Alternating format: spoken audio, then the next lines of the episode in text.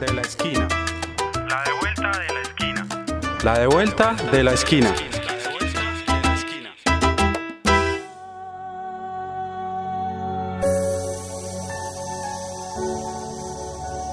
Ser periodista en Colombia es una de las profesiones más peligrosas del mundo.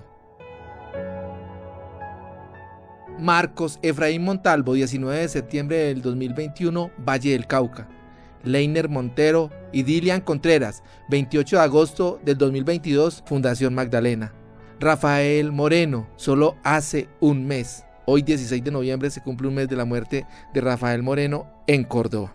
Según la FLIP, la agresión a periodistas en Colombia creció en el último año en un 31%.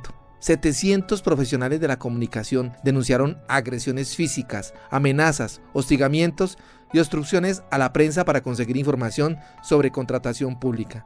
Escuchemos el testimonio de Jonathan Bock, director ejecutivo de la FLIP.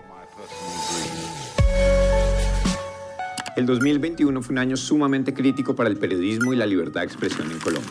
Entre enero y diciembre del año pasado, más de 700 periodistas fueron agredidos.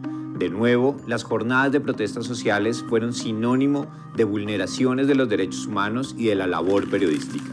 La fuerza pública fue el mayor agresor de la prensa durante las manifestaciones y a lo largo de todo el 2021. Y como si no fuera suficiente, nuevamente la prensa debió informar sobre el asesinato de uno de sus colegas, Marcos Efraín Montal, un periodista veterano de Tuluá, que era reconocido por sus denuncias a la administración local. Este es el segundo homicidio de un periodista en menos de un año en el Valle del Cauca. Este podcast hace parte de la agenda informativa de la Esquina Radio. Si quieres conocer más, visita www.laesquinaradio.com. Ayúdanos a crecer compartiéndolo con tus amigos y familiares. Recuerda que nos puedes encontrar en todas las plataformas de podcast.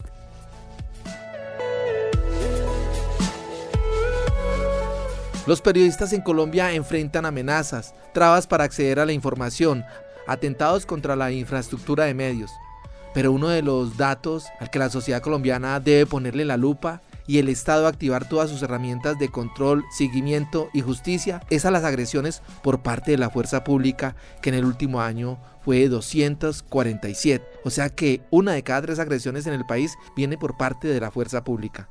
De la misma manera, los servidores públicos faltan a su deber constitucional cuando niegan información, cuando generan trabas o desvían las investigaciones sobre contratación estatal, como sucedió en el último año con temas relacionados con la pandemia y las administraciones locales.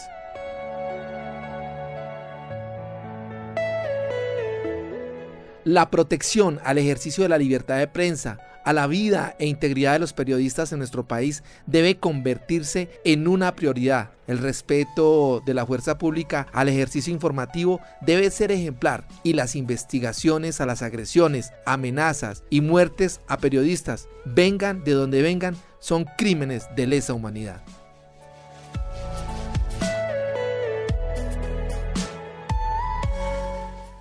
Esta es la de vuelta de la esquina una producción de la Asociación Palco para el noticiero La de Vuelta de la Esquina Radio. Consulta nuestra agenda informativa de la semana en www.laesquinaradio.com.